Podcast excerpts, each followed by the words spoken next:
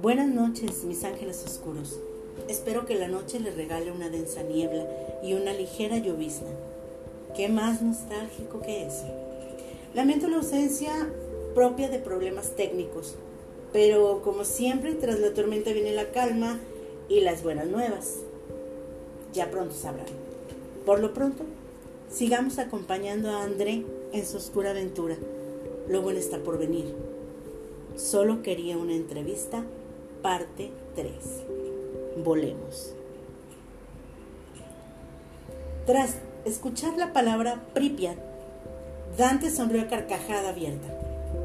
Eso me molestó y me dispuse a salir furiosa de ahí. Pero antes me tomó firme del brazo y lentamente me fue acercando a él, tan cerca que incluso podía sentir su aroma. Un olor especial como a madera uno que anunciaba a un hombre seguro de sí mismo. ¿Qué estás dispuesta a hacer para lograr ese viaje a Pripyat que ni a David le he entregado? Un poco de desilusión asomó a mis ojos, pues antes lo veía como un gran profesional, un hombre dedicado a darlo todo y en lo que había estado trabajando con él nunca hizo algún mal comentario ni hacia mí ni hacia ninguna de las otras chicas, pero esta vez estaba pasando de la raya. Si crees que soy de las que buscan ascender en sus puestos dando favores a cambio, creo que te equivocaste al contratarme, pero no te preocupes.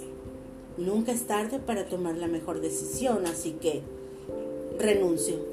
Se lo dije serenamente pero mi cara roja reflejaba toda la ira que sentía por dentro. Para mi sorpresa, Dante estalló en una carcajada. ¿Quién se cree ese tipo? me cuestioné, mientras pensaba en mil formas de golpearlo y frenar esa patética carcajada. Esa es mi chica. Hay pasión por tu trabajo ¿No quieres nada regalado? Bien. Muestras competencia y lealtad. exclamó. Y mi sorpresa aumentó. No solo con esas palabras, también al ver entrar a mis compañeros a su oficina. ¿Qué era esto? ¿Acaso una prueba? Y como si leyera mi mente, respondió, Así es, señorita, usted ha pasado el examen más importante de esta empresa. No entiendo, dije. Esto no es gracioso. Es muy molesto, incluso muy poco profesional. Además, ¿cómo sé que es verdad? reclamé. Y María se acercó con una mueca de pena en su rostro. Tal vez no lo entiendas, André, dijo. Tampoco nosotros al principio, pero créeme, puedes estar segura que todos aquí somos muy profesionales y como una familia. Dante tenía ahora una sonrisa dibujada en su rostro y no dejaba de verme. Todos salieron entre risas, contentos de tenerme con ellos. Él por su parte seguía en silencio, hasta que por fin dijo, tus ojos reflejaron gran ira y una gran fuerza interna. Nadie va a poder contigo, André. Hablaremos de Pripyat cuando termines tu primer reportaje. Claro, tengo contactos cerca de Ucrania. Quizá puedas ir con otros compañeros y entregar un gran reportaje.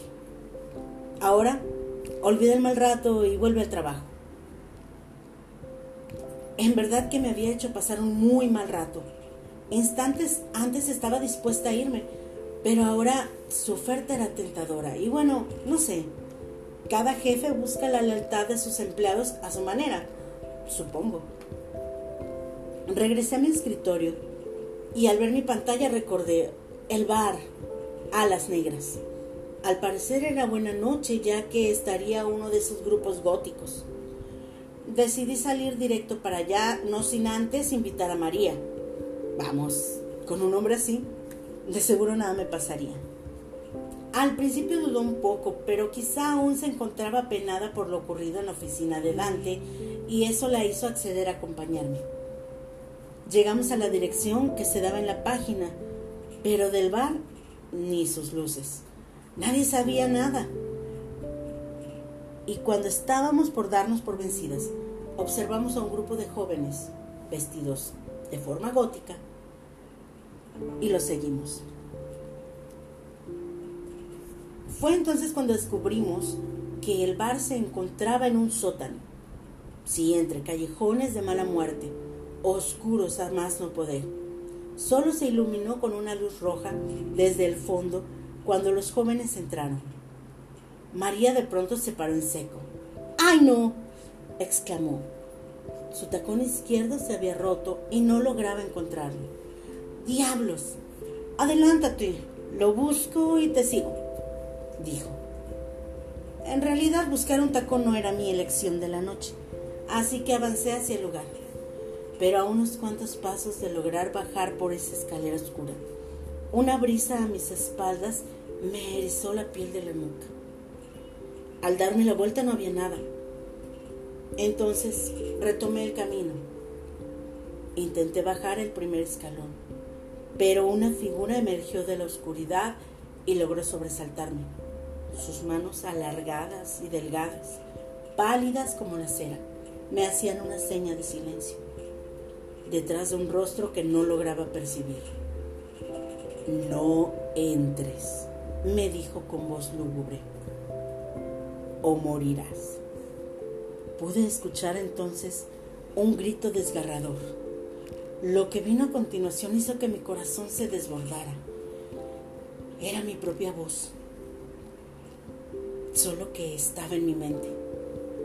Retrocedí instintivamente, movida más por el deseo de sobrevivir que por lo que pudiera razonar en ese momento. Caminé hacia atrás sin dejar de ver ahora sus ojos rojos que brillaban en la penumbra.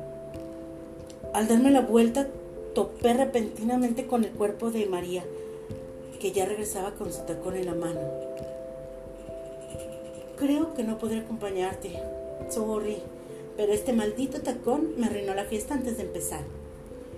Mientras escuchaba de lejos las lamentaciones de mi compañera, que ni siquiera notó que me encontraba aterrada, pude apreciar a dos jóvenes, bastante jóvenes diría yo, bajando las escaleras.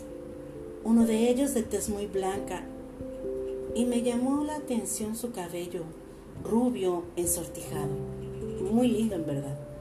Y aunque el tipo que me detuvo ya no se veía cerca, había tenido suficiente para una noche.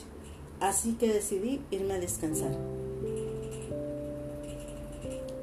A la mañana siguiente, casi para ser el mediodía, desperté con una fuerte jaqueca, producto de mi primera desvelada de investigación.